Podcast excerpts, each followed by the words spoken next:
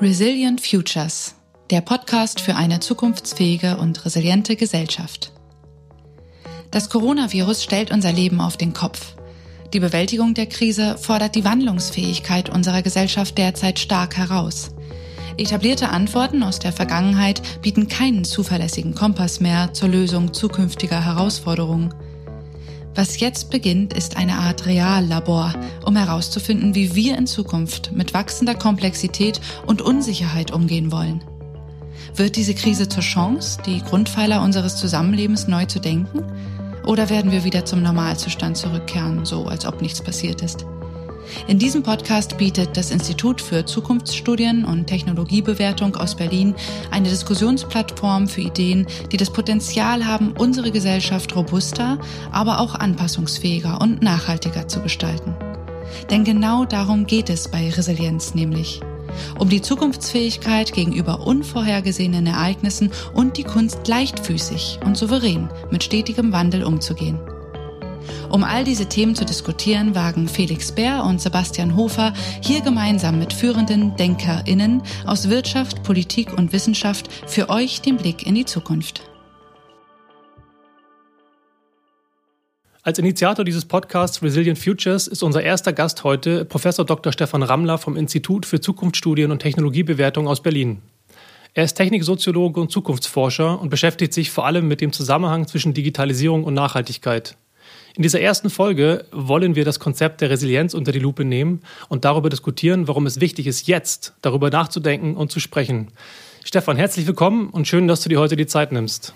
Ja, hallo, guten Tag. Wie geht es dir momentan mit der Corona-Krise? Wie wirkt sie sich zum Beispiel auf dein Leben oder auf deine Arbeit aus? Naja, privat nicht großartig anders als bei anderen Menschen auch. Meine Kinder sind zu Hause meine ganze Familie ist zu Hause, wir müssen uns genauso arrangieren wie alle auch. Das ist eine Laborsituation für die Familie, aber auch eine schöne Situation. Beruflich habe ich doppelt so viel Arbeit wie vorher, ähm, weil tatsächlich durch die Virtualisierung, Digitalisierung der Formate und das Fehlen von Echtzeitgesprächen das eine oder andere nicht so gut läuft wie erwartet. Und wissenschaftlich betrachtet ist es natürlich eine spannende Zeit für einen sogenannten Zukunftsforscher, die ganzen Fragen, die ja die letzten Jahre auch relevant und wichtig waren, mal durch die Brille und das Brennglas der Corona-Pandemie neu justieren, besprechen und vielleicht auch nach vorne bringen zu können. Also in allen drei Hinsichten sehr dynamisch, sehr aufregend auch, aber natürlich auch durchaus, und auch da bin ich Teil der Gesellschaft, ähm, ähm eben auch mit vielen Sorgen verbunden und vielen Fragen an die Zukunft und vielen Unklarheiten. Also alles, ähm, wie es vielleicht anderen Leuten auch geht. Das passt ja ganz gut zu dem eingangs ähm, mir rausgesuchten Zitat von Sigmund Baumann, der sagt nämlich, We are challenged with a task which I think is unprecedented. And that task is to develop an art of living permanently with uncertainty. Ich habe mich gefragt, als ich das gelesen habe, wie erlernen wir diese Kunst, von dem er spricht? Wir stehen ja durch Corona, und das hast du selber ja gerade schon ein bisschen gesagt, an einem Wendepunkt. Und irgendwie ist das für mich auch unfassbar komplex. Ich sehe Nachrichten, ich lese ähm, Artikel, ich, äh, wir sind alle irgendwie Virologen geworden und so manch einer schwankt ja zwischen Ruhezustand und persönlicher Einkehr als eine Strategie sozusagen und auf der anderen Seite mit dem Ausrufen als Gelegenheit für Neuanfang. Wie siehst du das? Ich, ich bin ein großer Freund von Sigmund Baumann, grundsätzlich, das schicke ich mal voraus, bin aber in dem Punkt ähm, nicht ganz seiner Meinung. Ich bin der Meinung, dass es keine Kunst ist, die wir erst neu erlernen müssen, sondern ich bin der Meinung, dass die Herausforderung, die er beschreibt, eine, ein zivilisatorisches Grundmotiv ist. Also wir Menschen sind immer schon mit der Fragestellung konfrontiert gewesen, dass Zukunft unsicher ist und Leben unsicher ist. Und das ist ja ähm, am Rande bemerkt ja einer der Ursprünge des Bedürfnisses, Zukunft wissen zu wollen. Ne? Vom Orakel, Orakel von Delphi, dem Versuch, das ähm, über, über, über Götterglaube oder andere Sachen ähm, zu beeinflussen auch, bis hin zu modernen Szenariotechniken der modernen Zukunftsforschung, geht es immer um, das, um die Frage, wie können wir Unsicherheit einschränken, wie können wir planbare Zukunftshorizonte entwickeln, um eben als Menschen sicher zu leben. Das heißt, diese Grundanforderung ist immer die gleiche. Wir haben sie nur in den vergangenen Jahren und Jahrzehnten insbesondere in Deutschland in einer relativ sicheren Zeit, ähm, Nachkriegszeit, ein Stück weit vergessen. Aber die Grundanforderung ist dieselbe. Und was Baumann sagt, da, da stimme ich dann wiederum zu. Ähm, wir sind in einer historischen Phase, in der die Komplexität, die Volatilität, die, die Verletzlichkeit ähm, der Institutionen und Infrastrukturen menschlicher Zivilisationen in besonderer Art und Weise in ihrem Zusammenspiel unsicher werden. Das ist ein ganz entscheidender Punkt. Also die moderne oder hochmoderne oder Beginn des 21. Jahrhunderts ist eine Zeit, wo die Megatrends der, der demografischen Entwicklung, der Bevölkerungsexplosion, der Urbanisierung, der Digitalisierung, der Nachhaltigkeit, der Technisierung, der Individualisierung in einer Art und Weise so komplex, facettenreich und dynamisch zusammenarbeiten, dass eben Unsicherheit äh, umso größer wird. In einer Zeit, in der wir als Menschen gewohnt sind, eben Sicherheit sehr, sehr wichtig und sehr wertzuschätzen. Das ist, glaube ich, der Punkt, auf den er hinarbeitet. Moderne Gesellschaften sind auf eine Art und Weise ähm, unsicherer wohl möglich als Zeiten im Mittelalter, wo in der historischen Kontinuität betrachtet die Zeitläufe anders waren, wo es ruhiger war. Da, auch da gab es Unsicherheit, aber nicht in dieser, in dieser Schnelligkeit, Komplexität und Vernetzung der Welt. Das ist ähm, also meine Antwort auf diese Frage und meine, meine Umgangsweise damit ist ähm, zunächst einmal zu sagen, ja Leute, der wichtigste Punkt ist das zu akzeptieren.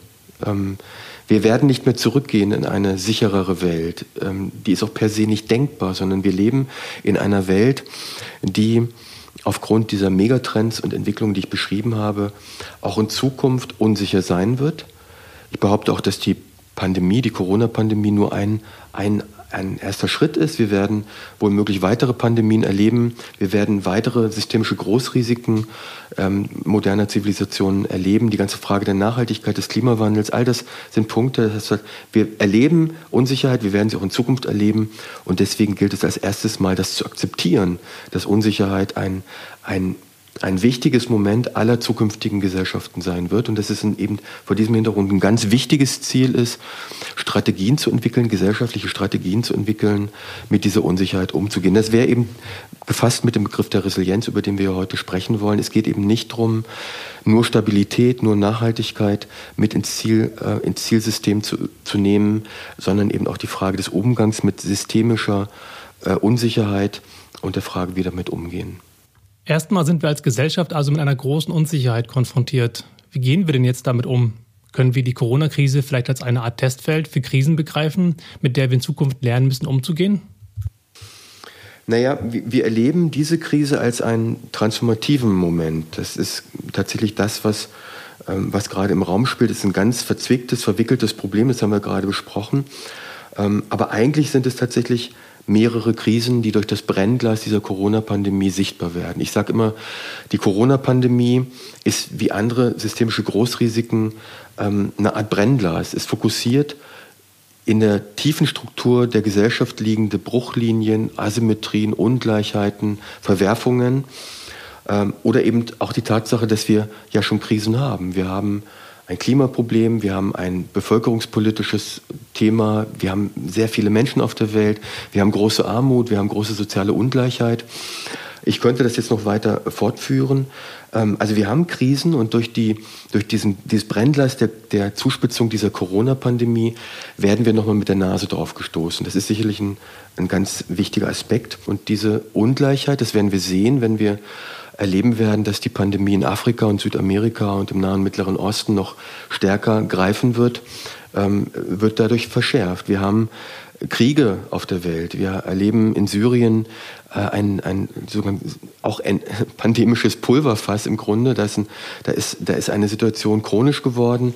Wir haben in Idlib Millionen Menschen in, auf engstem Raum unter großen Bedingungen von Armut und ähm, da muss dieses Virus nur reinkommen und dann, dann werden wir sehen, dass diese schon vorhandene Krise, diese Armutskrise durch diese Momentaufnahme der Pandemie nochmal verstärkt wird. Das ist das, was ich mit Brennglas meine. Also die, die Krisen der Welt, die wir mit denen wir gelernt haben, umzugehen, die wir vielleicht auch ein Stück weit verdrängen, die wir moralisch so oder so wertschätzen. Das hat ja auch mal was mit Themenkonjunkturen, mit Komplexität, Verarbeitungsfähigkeiten von, von Individuen zu tun. Wir können uns ja nicht mit allen Sorgen der Welt auf einmal beschäftigen. Die werden uns jetzt vor Augen geführt.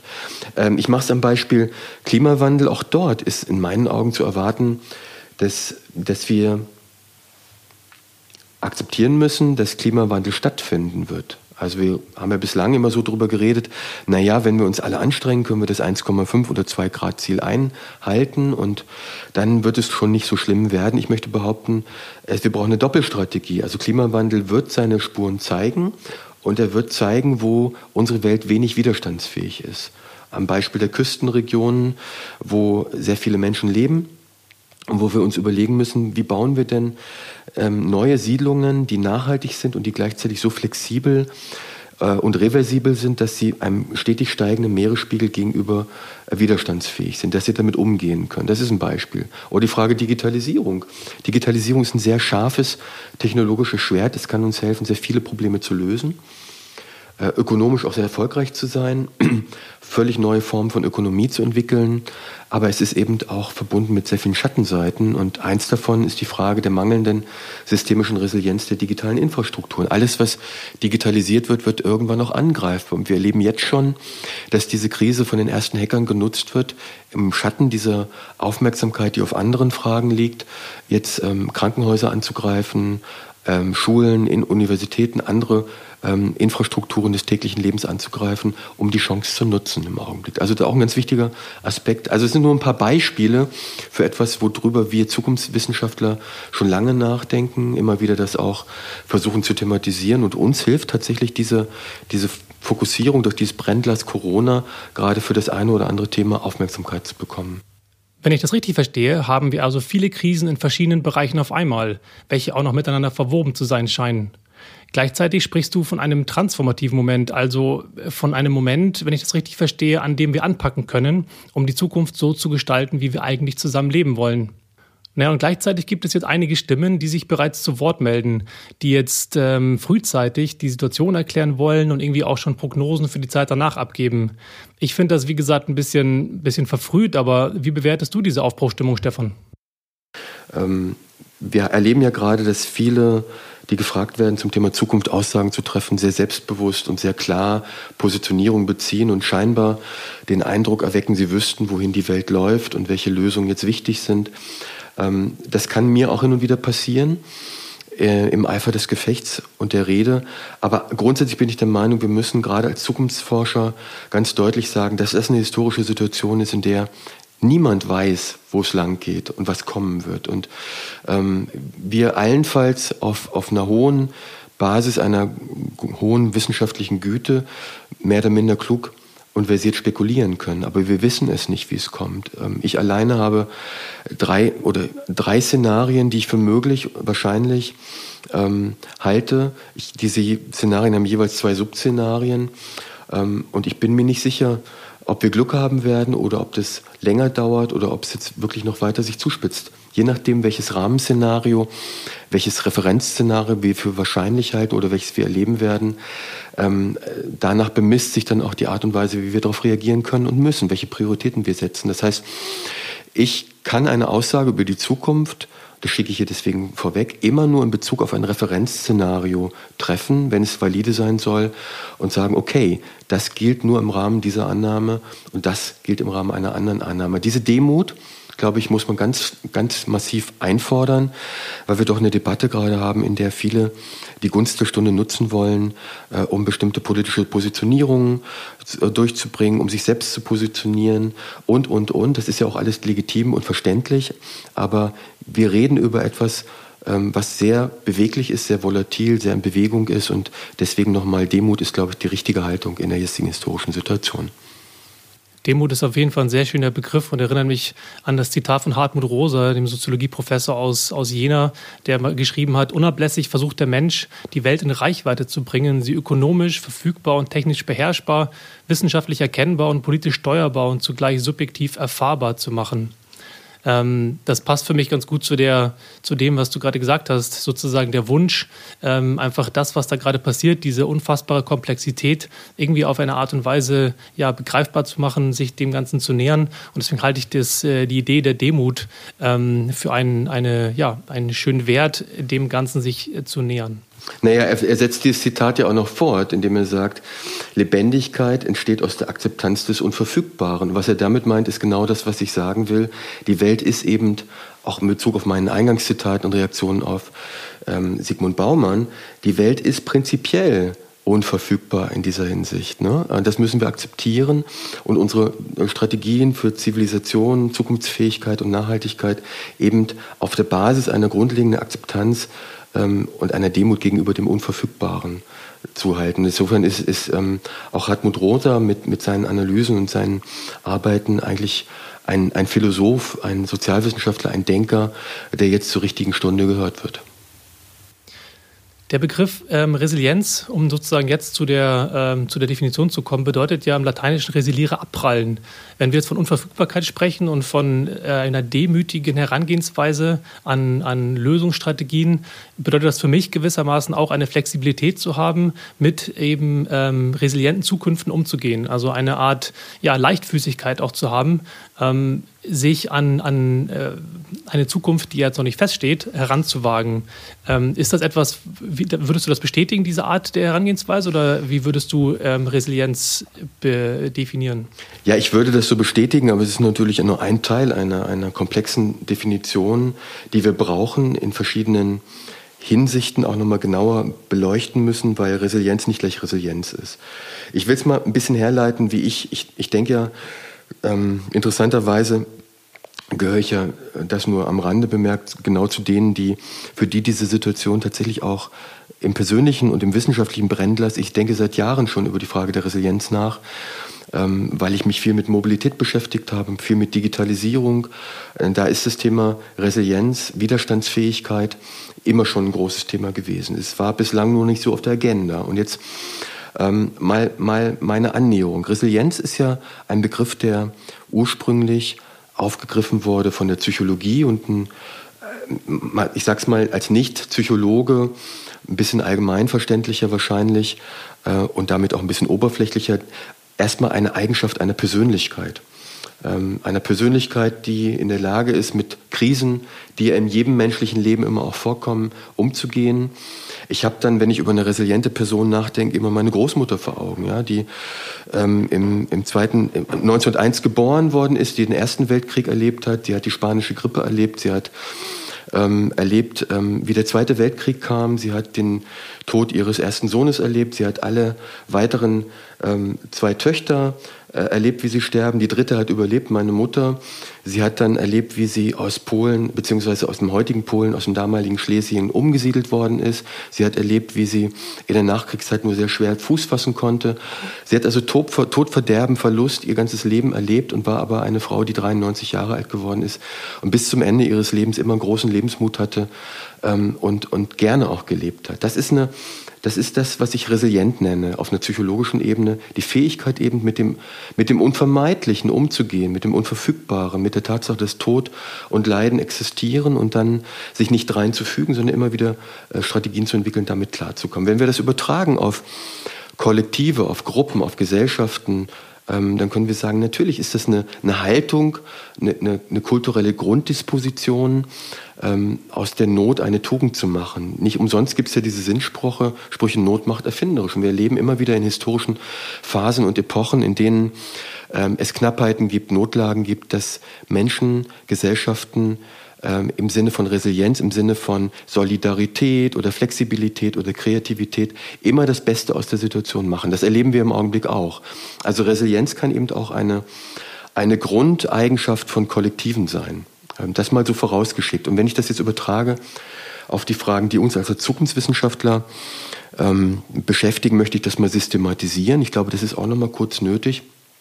Wenn wir, wenn wir über, wenn wir über kritische Infrastrukturen im Bereich der Digitalisierung, der Energie oder der Mobilität oder des Gesundheitswesens leben, reden, dann reden wir über das, was ich mal bezeichnen würde als eine als Resilienz erster Ordnung. Es geht um funktional systemische organisationelle Kontexte und es geht um die Frage, wie kann ich die so gestalten, dass sie widerstandsfähig sind ähm, oder widerstandsfähiger als heute. Eine, ich nehme mal ein Beispiel, eine global operierende Logistikmaschinerie, die basiert auf fossilen Brennstoffen, deren Externalitäten in keiner Weise internalisiert sind, ähm, die ähm, auf deren Basis eine ganze Weltökonomie basiert, ist gegenüber solchen Krisen, wie wir sie jetzt haben, aber auch gegenüber anderen systemischen Krisen wie Vulkanausbrüchen oder Starkwetterereignissen oder Kriegen oder oder oder eben nicht widerstandsfähig. Äh, ein, ein Verkehrssystem äh, wie das unsrige, was sehr stark aus öffentlichen äh, Verkehrsangeboten basiert, ähm, ist in einer Zeit, in der soziale Distanz plötzlich ein Gebot der Stunde ist, nicht widerstandsfähig. Ähm, ein Energiesystem, was digital gemanagt wird, was viele digitale Schnittstellen hat, grundlegend wichtig ist für, für, das Funktionieren moderner Gesellschaften, wo nicht hinreichend auf, äh, auf digitale Governance, auf Datenschutz und ähm, digitale Resilienz geachtet wird, ist nicht widerstandsfähig. Wir haben immer wieder erlebt, auch zum Glück hat es nicht zu großen Krisen geführt, aber äh, es hat diese, diese, diese Versuche gegeben, bei Angriffen auf kritische Infrastrukturen, dass ganze Teile Deutschland hätten lahmgelegt werden können. Ne? Ähm, es gibt ein Szenario Blackout, ein Roman sogar, der auf der Basis basiert und da gibt es eben ein Szenario, was ich nicht für unwahrscheinlich halte. Das sind also die, die funktional-systemische Ebene, ähm, eine operative Ebene, das würde ich mal als, als Resilienz erster Ordnung bezeichnen. Und da, denke ich, werden wir jetzt im Zuge dieser Krise anfangen, darüber nachzudenken, wie man Systeme ähm, mit analogen Rückfallebenen, mit flexiblen, ähm, mit, mit flexiblen Infrastrukturen, mit, mit doppelten Infrastrukturen einfach, einfach gegenüber solchen Krisen äh, sinn, sinnhafter und klüger widerstandsfähig macht. Das ist die erste Ebene. Die zweite Ebene ist eine gesellschaftliche Ebene. Wir sehen gerade im Rahmen der Corona-Krise, dass Gesellschaften, die sehr ungleich sind, ich glaube, die Debatte beginnt gerade erst und sie wird noch viel intensiver geführt werden. Also Gesellschaften, in denen eine neoliberale politische Philosophie eine große Rolle gespielt hat, in der ähm, Bereiche der Daseinsvorsorge wie Gesundheitswesen oder, oder Mobilität oder anderes eben äh, dereguliert und abgebaut worden sind, dass die nicht widerstandsfähig sind. Wir sehen in den USA eine hochleistungsfähige Hochtechnologiemedizin, die aber eben nicht allen zur Verfügung steht und eine, in England ebenso und in einer Gesellschaft, die jetzt von so einer Pandemie heimgesucht wird und die Ärmsten der Armen betrifft, die weder Gesundheitsversicherung haben, ähm, noch, noch hohes Geld auf den Konten, wo sie sich, wo sie sich mit, mit ein bisschen über Wasser halten können, ähm, gehen die eben weiter arbeiten.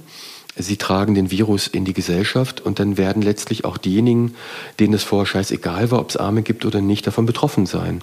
Also auch das ist ähm, eine Art von nicht vorhandener Widerstandsfähigkeit auf der Basis sozialer Ungleichheit. Äh, und da sollten wir weiter drüber nachdenken. Ich würde sagen, Gesellschaften, die sehr ungleich sind, die große Ungerechtigkeiten haben, sind per se weniger widerstandsfähig im Sinne auch der Fähigkeit, sehr schnelle kollektive Strategien gemeinsamer Krisenbewältigung zu entwickeln. Das sehen wir jetzt auch bei unserem Gesundheitssystem. Deutschland ist noch sehr gut aufgestellt und es wird Zeiten geben, in denen die Welt auf Deutschland schaut und sagt, was haben die denn anders gemacht? Haben sie vielleicht doch ein bisschen mehr Geld noch rein investiert, doch nicht so stark dereguliert und liberalisiert wie andere Länder.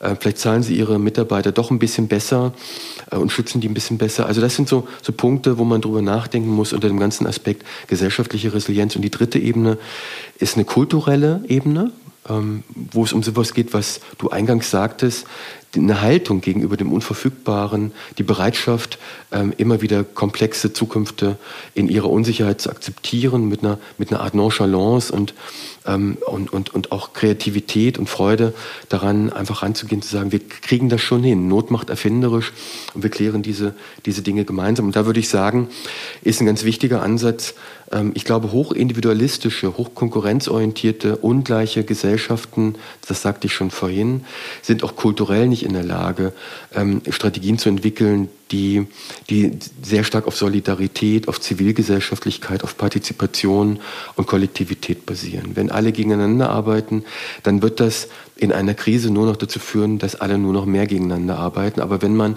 in einer Gesellschaft groß geworden, sozialisiert worden ist, wo das zum guten Ton gehört, zusammenzuarbeiten, solidarisch zu sein äh, und auch eine gewisse Demut eben zu der schon jetzt oft genug besprochenen Unverfügbarkeit des Zukünftigen existiert, dann ist es eine kulturelle Grundhaltung, die, äh, glaube ich, in Zukunft eine wichtige Haltung ist, gerade mit Blick auf die von mir als sicher eintretenden äh, Klimaresilienzkrisen ähm, gerade mit Blick auf die, um mit denen richtig umzugehen. Da brauchen wir, also die großen Herausforderungen kommen meines Erachtens erst und da brauchen wir genau diese kulturelle Ebene, die dritte Ordnung der Resilienz, um da richtig drauf zu reagieren. Wir haben also gelernt, dass Strategien der Resilienz dazu führen, mit äh, Unsicherheit besser umgehen zu können. Du hast ja auch gerade schon das Thema Nachhaltigkeit, ökologische Nachhaltigkeit im Sinne von Klimawandel angesprochen.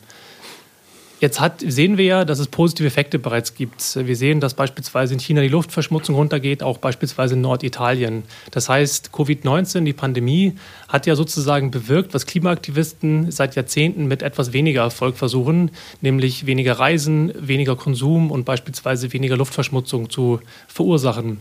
Würdest du sagen, dass diese positiven Effekte von Dauer sind und dass äh, beispielsweise diese Entwicklung jetzt automatisch zu einer resilienteren Gesellschaft führen? nicht automatisch. Äh, es wäre zu hoffen, aber ich glaube, das ist eine naive Hoffnung. Wir erleben gerade in der gesellschaftlichen Debatte jetzt zu einem Zeitpunkt, wo die Krise noch gar nicht auf ihrem Gipfelpunkt, zumindest in Deutschland, angelangt ist und in anderen Ländern erst recht nicht, ähm, in USA und in England und in Brasilien, ähm, eine ganz andere Härte, mit der darauf hingewiesen wird, dass wir jetzt angesichts der Krise und der jetzt damit verbundenen Wohlstandsverluste doch möglichst schnell wieder zum Business as usual wieder zurückkehren müssen. Es ist verbunden mit dem Ruf nach Wachstum, Wachstum, Wachstum. Es ist verbunden mit der Forderung, äh, Klimaregulierung in Brüssel beispielsweise für die Autoindustrie auszusetzen, ähm, die Klimasteuerdebatte zu unterbrechen.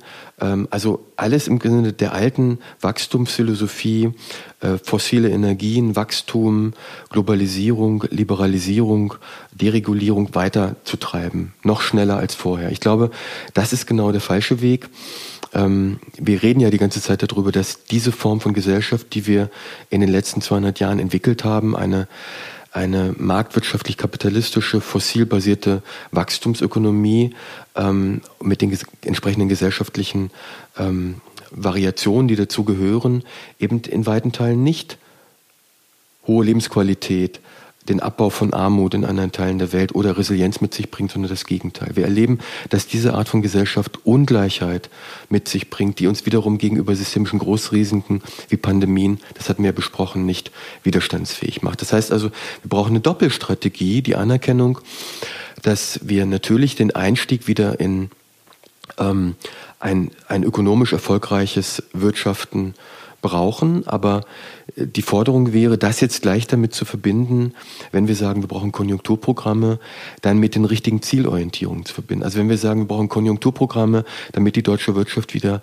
ins Laufen kommt, dann sind es hoffentlich keine, keine Abwrackprämien für Dieselfahrzeuge, damit dann neue Dieselfahrzeuge gekauft werden, wie das für 2008 eine Debatte war, sondern sind das hoffentlich Konjunkturprogramme, die massiv versuchen, die alternativen Technologien im Bereich der Mobilität voranzubringen, die Autoindustrie zu unterstützen, die ja ohnehin auch im Vorfeld von Covid-19 massive Probleme hat in Deutschland und Europa, äh, in dieser Zangenbewegung zwischen Nordamerika und China sich zu behaupten, jetzt dabei zu unterstützen, ähm, mit der Elektromobilitätsstrategie, mit alternativen Antrieben auch global weiterhin erfolgreich zu sein. Also diese, um diesen, um diesen, diesen Connex geht es jetzt in Zukunft. Da können wir in der Mobilität drüber reden, da können wir im Tourismus drüber reden.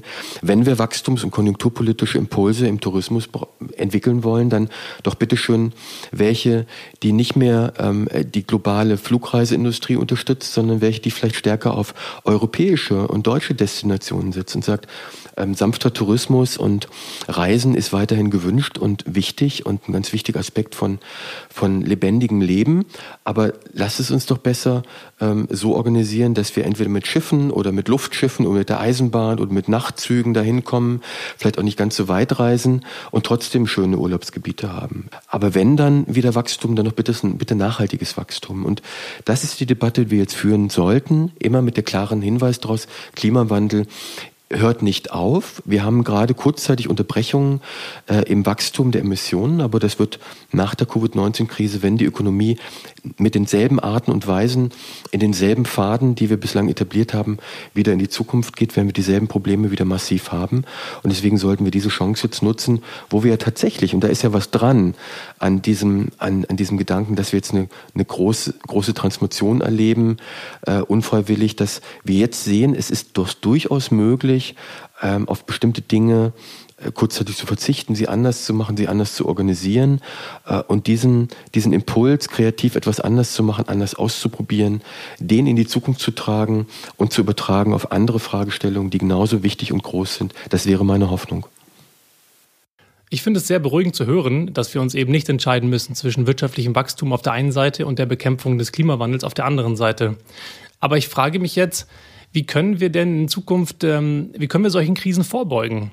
Welche Denkmodelle, welche Wirtschaftsmodelle brauchen wir dazu? Ähm, wie, wie kann die Politik nun deiner Auffassung nach diese Chance nutzen, die wir jetzt hier haben, um auf das so wichtige Zielbild einer ökologisch nachhaltigeren Welt zuzusteuern? Na, auch da ähm, nochmal der Hinweis auf das Wort Demut. Ähm, wir haben es vernachlässigt, meines Erachtens in den vergangenen Jahrzehnten, obwohl es immer wieder Menschen und ganze Gruppen von Menschen gab, die sich intensiv damit beschäftigt haben, wirklich gesamtgesellschaftlich über neue ökonomische Modelle, die nachhaltig sind, nachzudenken. Wir haben es auch nicht geschafft, sie auszuprobieren. Jetzt haben wir einen doppelten Treiber. Wir haben den Klimawandel und die ganze Frage der, der großen Nachhaltigkeitstransformation, die Frage der Welternährung, wie kriegt man das nachhaltig hin, der Biodiversität. Der Verlust von Biodiversität ist ja übrigens auch einer der Gründe, warum Pandemien häufiger werden, ähm, weil wir eben immer weiter in die Lebensräume äh, reingehen, weil die Menschheit wächst und wir Lebensraum brauchen, die vorher Wildnis waren und deswegen in den engeren Kontakt sind. Also wir haben ähm, immer wieder Leute gehabt, die darauf hingewiesen haben und darüber nachgedacht haben, wie es anders gehen kann. Wir erleben auf der anderen Seite äh, mit der Digitalisierung neue Chancenstrukturen.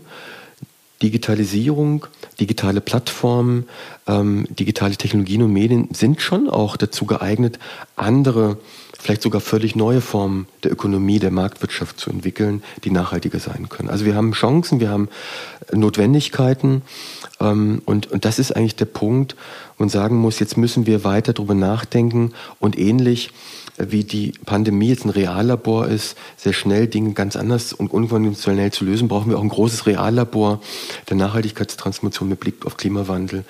Also unsere Idee in der Nachhaltigkeitsszene ist ja seit einiger Zeit zu sagen, lasst uns die digitale Transformation und die die sozialökologische Transformation, Stichwort Klimawandel und so weiter, miteinander zu verbinden. Lasst uns die, die, die Kräfte, die Technologien des Digitalen einsetzen für die sozialökologische Transformation. Da wird ein Schuh draus.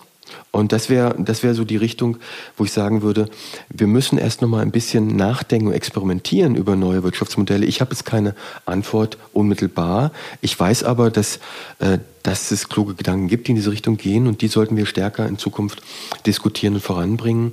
Und ein letzter Punkt zum Thema Politik. Da mag ich schon eine eindeutige Aussage treffen. Ich glaube, ähm, dieses, die, dieses, dieses Brennglas Corona, Covid-19 hat uns gezeigt, dass es Krisen gibt, die nicht allein über den Markt, über die Innovationskraft einer wie auch immer neoliberal organisierten Ökonomie in einer hochindividualisierten Gesellschaft zu lösen sind, sondern dass es Krisen und, und gesellschaftliche Handlungsbereiche gibt, wo wir tatsächlich einen Staat brauchen, der dafür sorgt, dass die Gesellschaft für diese Gruppen oder für diese Themen Sorge trägt. Das ist das ganze große Thema der Daseinsvorsorge, das sind die kritischen Infrastrukturen, das ist die soziale Gerechtigkeit, das ist die Frage, wie, wie gut ist ein Gesundheitssystem für alle Menschen ausgerichtet oder nur für bestimmte Eliten. Ähm, das möchte ich mal unter dem Stichwort Primat der Politik abhandeln. Wir brauchen ähm, vor dem Hintergrund einer langjährigen Debatte, wo es immer wieder Kräfte gab, die sagten, wir brauchen die Politik nicht, die greift zu sehr ein, die behindert die Innovationskraft. Niemand bestreitet, dass, eine, dass die Ökonomie eine hohe Innovationskraft hat, gerade eine marktwirtschaftliche Ökonomie und dass wir die auch weiterhin brauchen. Aber alleine wird sie gerade diese großsystemischen Risiken nicht lösen können, weil wir ähm, da tatsächlich ähm, dann einen Staat brauchen, der sagt, ich habe die Instrumente, ich habe die Macht- und Herrschaftslegitimation, gesetzte Ziele auch durchaus gegenüber Interessen, die anders liegen, durchzusetzen.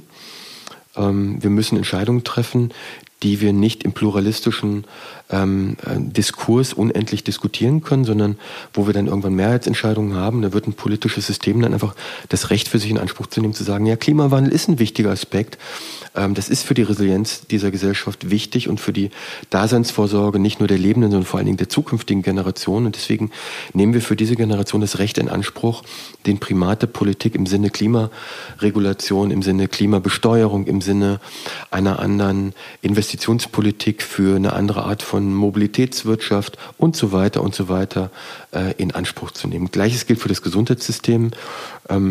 Wenn wir liberalisieren und deregulieren und der Staat sich immer weiter zurückzieht, dann erleben wir das, was wir gerade in den USA und in England erleben. Da sterben die Menschen dann, gerade die armen Menschen. Wir brauchen eine Politik, die im Sinne eines Sozialstaates, beispielsweise in Erinnerung des rheinischen Kapitalismus der 50er und 60er Jahre, ähm, gesellschaftliche Allmende-Themen und Zieldimensionen, die über einzelne wirtschaftliche Interessen hinausgehen und wirtschaftliche Interessen miteinander zu verbinden. Das ist der Primat der Politik. Ich glaube, das können wir jetzt schon lernen. Das wussten wir vorher schon. Da gab es aber Debatten drüber und diese Krise zeigt ganz eindeutig, ähm, es braucht Staat und Politik äh, und es braucht auch ähm, die Legitimität, dass wir ihm zutrauen, in diesem Sinne für uns alle und auch für die zukünftigen Gesellschaften Dinge zu regeln. Was du sagst, erinnert mich an das, was du vorhin eingangs erwähnt hast, ähm, zu der Wisdom of Crowds, also die dezentrale Innovationsfähigkeiten von ähm, kollektiven ähm, Ideen wie beispielsweise Wir versus Virus, dieser Hackathon, der vor kurzem ja stattgefunden hat, um Ideen zu generieren und in kürzester Zeit erfolgreich sehr schöne Ideen generiert hat. Und auf der anderen Seite denke ich an das, was ja die Starökonomin Mariana Mazzucato mit missionsorientierten Stabilisierungsmechanismen, meinem Verständnis nach zumindest, beschreibt, indem sie analog an die EU Horizon 2020 Programme ja sagt, dass wir ähm, eine, dass wir Bedingungen an Finanzierung knüpfen müssen, um ein Zielbild zu erreichen. Siehst du das auch so, Stefan? Ganz genauso. So argumentieren wir hier im Institut auch und in weiten Teilen der, der Nachhaltigkeitsszene wird jetzt genauso argumentiert, gerade vor dem Hintergrund der Sorge, dass die konjunkturpolitischen Programme der nächsten Monate genau aus den genannten und besprochenen Gründen darauf verzichten werden. Nehmen wir mal das, was wir hatten, bevor Corona Pandemie äh, Covid-19 eingetreten ist. Wir hatten die Friday for Future Bewegung. Es gab scheinbar nichts Wichtigeres als die, die Klimafrage. Wir hatten für mich sehr viel überraschender, als ich das erwartet habe, ähm, mit von der Leyen eine Kommissionspräsidentin auf EU-Ebene, die zumindest auf der rhetorischen Ebene und von ihrem Bemühen her begriffen hat, dass Europa ähm, als als gemeinschaftlicher Wirtschaftsraum auch eine globale Verantwortung hat, einen eigenen Weg zu gehen ähm, zwischen den verschiedenen Strategien, die sich jetzt rausmändeln in Nordamerika, stark digital, neoliberal orientiert, in Asien stark digital, äh, totalitär orientiert, einen dritten europäischen Weg zu gehen, um die Frage der sozial-ökologischen Transformation mit Blick auf Klimawandel und die Frage der digitalen Instrumente, die wir dafür zur Verfügung haben, miteinander unter einen Hut zu bringen. Also das war die Debatte, da war ich sehr froh und dann kam Covid-19 und hat plötzlich ähm, all das unterbrochen. Jetzt ist doch die Idee eigentlich gar keine besonders intelligente, sondern eigentlich eine total naheliegende zu sagen, naja, äh, wir haben diese großen äh, Herausforderungen, über die wir vorher schon hinlänglich diskutiert haben. Jetzt haben wir dieses Erlebnis. Ähm, wir müssen dann die Wirtschaft wieder zum Laufen bringen. Ähm, lass uns das verknüpfen miteinander. Und genauso sehe ich das. Wenn wir Konjunktur- und Wachstumsstabilisierungsprogramme für die EU konzipieren, dann müssen das nolens, volens bis in den tiefsten Kern nachhaltigkeitspolitisch orientierte Programme sein. Das müssen Programme sein, die eben versuchen, die Instrumente des Digitalen, ob es nun KI ist oder Vernetzung oder Virtualisierungsstrategien, in jedem Handlungsbereich sind es ja jeweils unterschiedliche Innovationslinien des Digitalen, die da zum Einsatz kommen können. Die muss man überprüfen ähm, für die Frage, äh, was kann das für die Nachhaltigkeit austragen. Und mein Ziel und mein, mein Narrativ wäre, ähm, wie es ja auch schon im Raum steht, wir brauchen einen dritten Weg in Europa. Europa könnte einen dritten Weg versuchen zu gehen zwischen Nordamerika und Asien, um es mal sehr holzschnittartig zu formulieren, wo ein hoher Wert für kollektive Daseinsvorsorge, für Nachhaltigkeit, ein hohes Maß an Inklusion und sozialer Gerechtigkeit, eine andere Art von, von ähm, digitaler Arbeitsmarktpolitik, ähm, ein, eine größere Bedeutung für Nachhaltigkeit und Klimaresilienz äh, im Kern beispielsweise orientiert an den Ideen der Sustainable Development Goals der Vereinten Nationen orientiert, ein Leitbild sind und das umzusetzen mit dem Geld, was jetzt ausgegeben wird. Sonst haben wir das Geld vielleicht nicht mehr und lass es uns so gleich in die richtige Richtung adressieren. Jetzt kommt noch ein ganz wichtiger Punkt dazu, der mir ganz wichtig ist, hier nochmal zu formulieren, ähm, wenn wir über den dritten Weg, den europäischen Weg reden.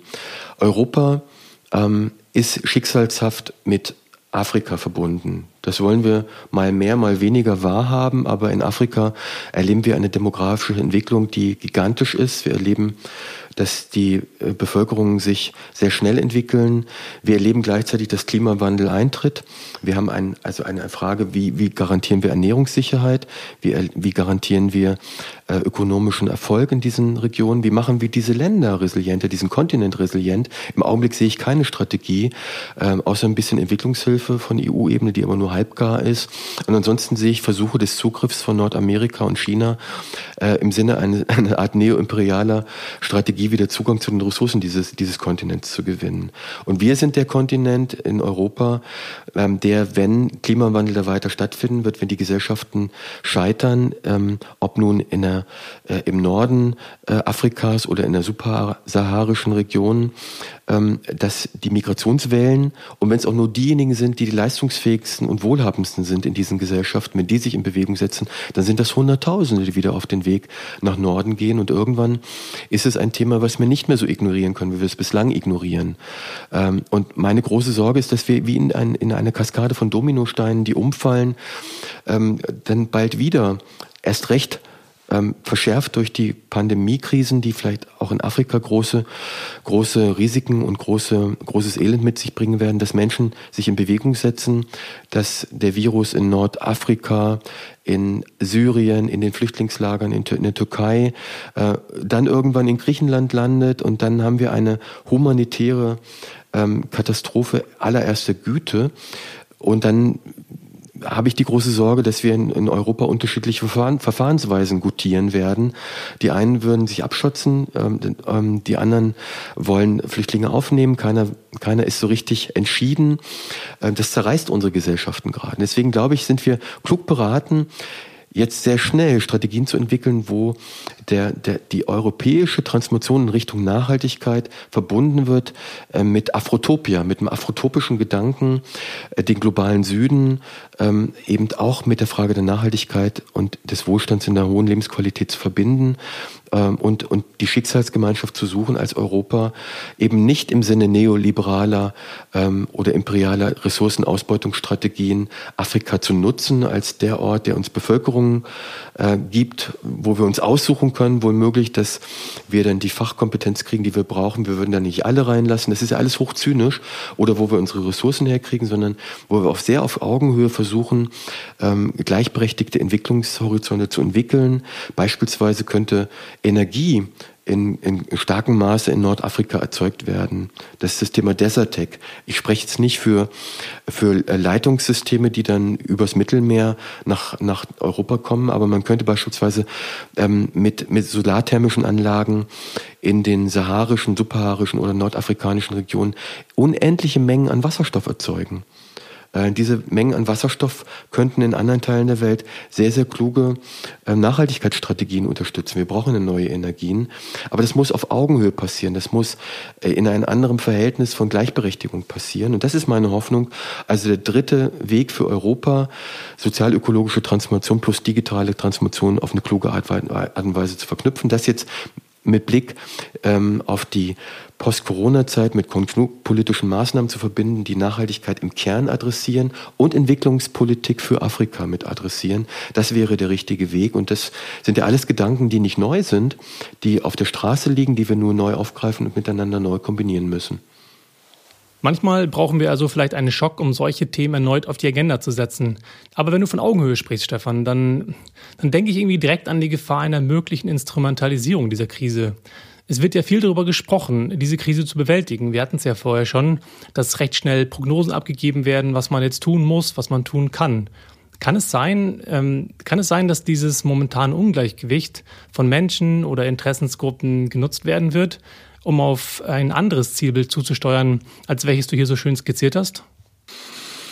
Da könnte man jetzt einen ganz eigenen Podcast äh, zu machen. Ich will es nur mal auf ein Beispiel, was mir jetzt auch im, mit Blick auf das, was ich zuvor sagte, den dritten europäischen Weg und die Kooperation mit Afrika mir wichtig ist. Ähm, und auch mit Blick auf, auf die Debattenkultur und die Dynamik der Debatte, die wir in den letzten Jahren hatten. Ähm, schneller als ich das je erwartet habe, hat sich in China etwas realisiert, ähm, wo ich vor sechs Jahren sinnbildlich mit faulen Eiern und Tomaten beworfen worden bin, als ich sagte, Leute, ähm, digitale Infrastrukturen, digitale Kompetenzen, digitale Vernetzung, ähm, maschinelles Lernen, Social Scoring in Verbindung mit einer, mit einer äh, kollektivistischen Kultur, wie sie in China existiert, hat immer irgendwie ähm, ein Geschmäckle, muss man aufpassen, dass sich da nicht neue totalitäre Systeme äh, und politische Strategien entwickeln. Da hat man mich als Apokalyptiker bezeichnet. Es war vor vier, fünf, sechs Jahren. Und mittlerweile ist China nämlich an dem Punkt, äh, Stichwort Deutungshoheit, ähm, und meines Erachtens müssen wir ganz genau hinschauen, ob tatsächlich nicht das auch strategisch von den chinesischen Kadern und politischen Eliten genutzt wird, sich eben anzubieten, global betrachtet, als die Kultur, die Gesellschaft, die in der Lage ist, mit großsystemischen Risiken ähm, sehr schnell, sehr kollektiv umzugehen. Äh, die Formel wäre, äh, der Staat im Sinne eines starken Primates der Politik, wir haben ja gerade darüber geredet, das meine ich aber gerade nicht, ähm, äh, garantiert Wohlstand und Sicherheit und die Bevölkerung ist dafür bereit, auf Freiheit in signifikantem Maße zu verzichten. Das ist das chinesische Modell, was sich jetzt gerade anbietet. Social Scoring basierte Nachhaltigkeitsdiktatur womöglich. Ähm, wenn wir in Richtung Klimawandel schauen, dann demonstriert beispielsweise China in meinen Augen gerade eine Fähigkeit, die auch mit Blick auf die, die Herausforderung Klimawandel in den Griff zu kriegen in absehbarer Zeit sehr, sehr bedeutsam sein wird, nämlich die Lage, die Fähigkeit, große Grundgesamtheiten einer Gesellschaften relativ schnell in ihrem Verhalten kollektiv zu adressieren und zu steuern. Ähm, das ist eine unfreie Gesellschaft, aber wir wissen ja, dass Gesellschaften in Notlagen, in großen Krisensituationen und Risiken bereit sind, ähm, ungewöhnliche Wege zu gehen. Auch wir sind ja bereit, gerade massive Eingriffe in unsere Freiheitsrechte zu akzeptieren.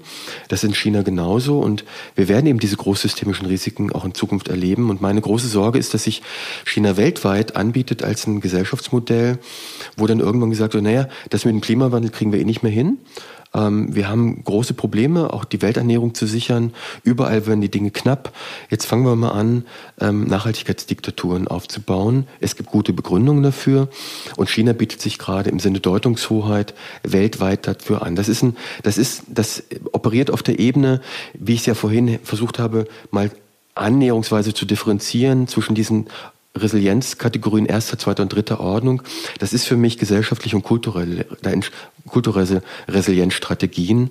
Ähm, also die, die zweite und dritte Ordnung des Resilienzbegriffs. Da wird nämlich versucht, ähm, mit einem Kulturmodell zu reagieren, ein anderes Kulturmodell zu etablieren, nämlich eben keine freiheitlich-demokratische, pluralistische Gesellschaft, die mit marktwirtschaftlichen, nachhaltigkeitsorientierten ökonomischen Wegen versucht, die Probleme zu lösen, sondern eben eine Gesellschaft, die von der Tradition her eher kollektivistisch ist, ähm, die ähm, eben einen starken Staat hat, äh, und die jetzt die technischen Möglichkeiten auch entwickelt hat, in diese Richtung zu gehen. Das ist meine ganz große Sorge, dass wir über diese Pandemie ähm, auch in diesem Sinne ein Reallabor in eine Richtung bekommen, was wir jetzt gerade mal nicht haben wollen, nämlich ein Reallabor, wo ausprobiert wird, wie wir ähm, mit totalitären Kontrollmechanismen auf digitaler Basis große Probleme der Zukunft lösen werden. Und das ist nicht in meinem Sinne und nicht, glaube ich, in unser aller Sinne.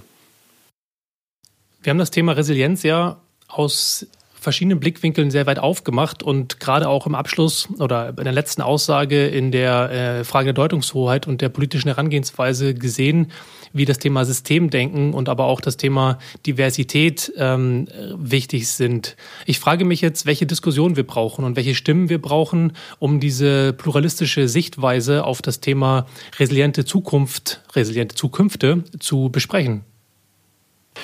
Naja, eigentlich ist das auch keine neue Antwort, die ich da gebe. Das ist ähm, ganz im Sinne der alten Debatten, die wir in der Vor-Covid-Zeit hatten über Nachhaltigkeit. Ähm, ich bin immer schon der Meinung gewesen, dass ähm, die Frage der Nachhaltigkeitstransformation keine Frage ist, die die Konsumenten allein durch ihr Konsumverhalten lösen können, aber gleichwohl auch der Staat alleine nicht lösen kann. Wir brauchen eben gemischte Strategien. Wir brauchen die Veränderung des privaten Verhaltens. Wir brauchen aber eben tatsächlich auch diesen Primat der Politik, um die Rahmenbedingungen so zu verändern, dass Konsumenten sich auch nachhaltig verhalten können, beispielsweise in Sachen Klimawandel. Und das ist natürlich ein schwieriges Spannungsverhältnis ähm, in, in, in der Debattenlage. Ähm, Gerade die Krise führte dazu, dass alte Argumentationen, alte Lobbys, alte Interessen ähm, sehr schnell wieder Wort finden und ähm, die, die Engpasslage, die Notlage dazu führt, dass man wieder nach hinten schaut und die alten Strategien hervorruft. Und das, umso mehr brauchen wir heute Pluralismus, Diversität und Meinungsvielfalt in der Debatte im Sinne eines partizipatorischen Denken. Also brauchst den Diskurs zwischen politischen Entscheidern auf der kommunalen, auf der länderpolitischen, auf der Bundes- und auf der EU-Ebene, ein Diskurs zwischen den Betroffenen in eigener Sache äh, und den staatlichen Regulierungshoheiten. Es braucht das Einbringen von Interessengruppen, es braucht die Perspektive äh, auf die Frage der sozialen Gleichheit und deren ähm, die, die Gruppen, die dadurch betroffen sind. Das haben wir alles in der Vergangenheit zu wenig getan. Ähm, ähm, Kommunikationsstrategien, die eben auch alle Menschen, egal wie stark sie Meinungsführer sind, wie stark sie im Diskurs beteiligt sein können, aufgrund ihrer Bildung, aufgrund ihrer sozialen Lage mit einbeziehen.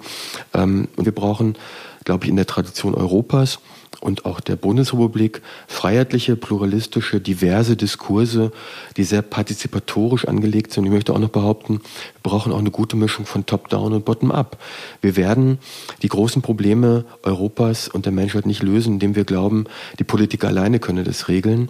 Nach dem Motto, wasch mich, aber mach mich nicht nass, liebe Politik. Das war ja die Haltung vieler Verbraucher bis dato.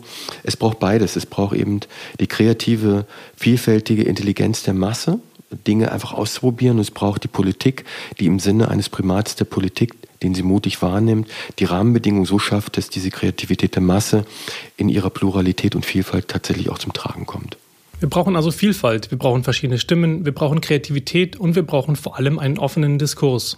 Insofern passt dieser Podcast ja hervorragend, denn genau das haben wir hier ja vor nämlich verschiedene DenkerInnen aus unterschiedlichen Fachbereichen einzuladen. Und insofern ähm, vielen Dank an dich, vielen Dank auch an das IZT, dass wir hier eine Grundlage schaffen für die genau diese Diskussion. Ja, sehr gerne. Ich hoffe sehr, dass wir mit dieser Plattform einen Beitrag leisten können und dass spannende Diskussionen entstehen. Stefan, du hast jetzt als erster Gast in diesem Podcast die Ehre, eine Frage zu beantworten, die wir in Zukunft jedem Gast stellen möchten. Und zwar, wenn du eine Veränderung mit aus dieser Krise in die Zukunft mitnehmen möchtest, was wäre das?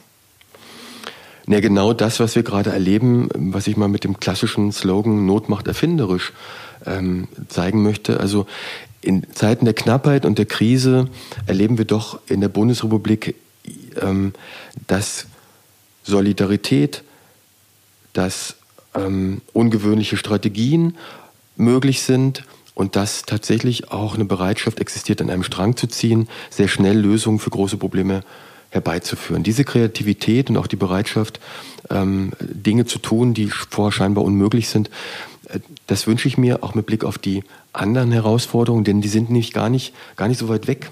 Also der Punkt ist ja, Klimawandel findet schon statt. Und Klimawandel werden wir auch in diesem Sommer wieder erleben.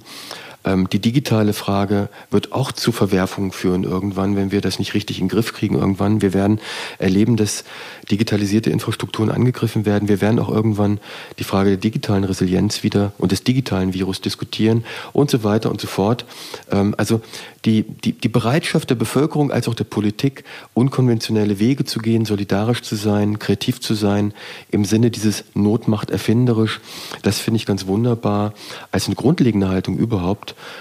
das schließt ja auch an das an, was du eingangs sagtest mit dem Zitat von Sigmund Baumann. Ähm, also die Kunst mit, mit systemischer Unsicherheit umzugehen, wo ich sagte, das ist ja gar nichts Neues, das haben wir ein Stück weit vielleicht nur verlernt. Ähm, und das wünsche ich mir wieder, dass das auch in der Bundesrepublik, auch in unserem Land, was so viele Ressourcen hat, so viel Kreativität hat, so viel Menschen, die gut ausgebildet sind, dass wir wieder stärker in der Lage sind, nicht immer nur den Finger darauf zu legen und das zu betonen, was nicht gut funktioniert, sondern zu zeigen, das, was funktioniert und unsere Strategien von diesem positiven Impuls aus weiterzuentwickeln. Das ist meine Hoffnung und ich glaube, da wird auch tatsächlich was bleiben.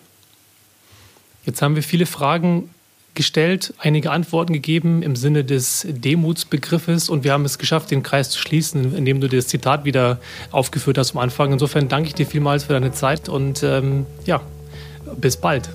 Ja, danke, bis bald. Tschüss.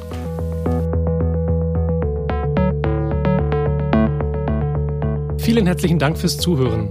Wenn euch die Folge gefallen hat, dann freuen wir uns sehr über eure Unterstützung. Am einfachsten geht das, wenn ihr in eurer Podcast-App auf Abonnieren klickt und natürlich auch mit ein paar Sternchen und einem Kommentar bei Apple Podcasts. Außerdem freuen wir uns, wenn ihr diesen Podcast fleißig weiterempfehlt. Und natürlich, wenn ihr Gästevorschläge oder Fragen oder auch Kommentare habt, dann immer her damit per E-Mail an podcast at resilientfutures.de. Genau dort auf resilientfutures.de findet ihr übrigens nach Ostern auch alle Folgen, Artikel und in Zukunft noch viel, viel mehr Content, da wir diese Plattform zum Ort der Information und der Diskussion zum Thema resiliente Gesellschaft fleißig für euch ausbauen werden. Ein großes Dankeschön geht außerdem an dieser Stelle raus an Max Pless von Audioboutique für diese schöne Musik. Das war's für heute mit Resilient Futures. Bleibt gesund und passt auf euch auf und hoffentlich bis zum nächsten Mal.